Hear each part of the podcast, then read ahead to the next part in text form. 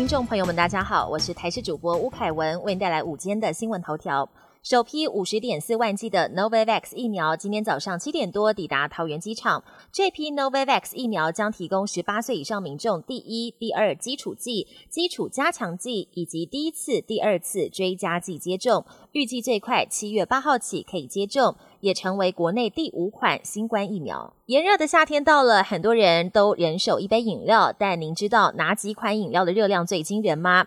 营养师指出，最胖的是珍珠奶茶，一大杯五百毫热量大约是四百七十卡，要走路八十五分钟才可以消耗完热量。另外，很多人喜欢喝茶饮，营养师也提醒要小心，很多含糖茶的精致糖量也不低，并列出了夏日饮料的热量排行榜，发胖前三名是珍珠奶茶、芒果。果冰沙还有可乐。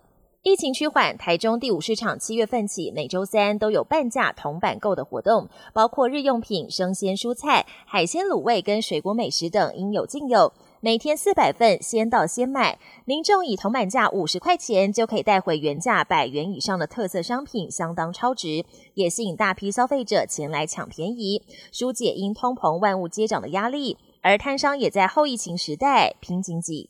国际焦点。北约峰会二十九号在西班牙首都马德里登场。会后的公报直指俄罗斯是最大威胁，并正式邀请瑞典、芬兰加盟。面对俄罗斯的直接威胁，北约将加强东翼军队部署。美国总统拜登也宣布，美军将对欧洲陆海空全面增援。另外，北约更首度提到中国带来的挑战，强调中国已构成严重威胁。南韩第一款国产新冠疫苗二十九号正式取得使用授权。这款两剂式的疫苗可存放在摄氏二至八度的环境，施打对象为十八岁以上成人，两剂要间隔四周。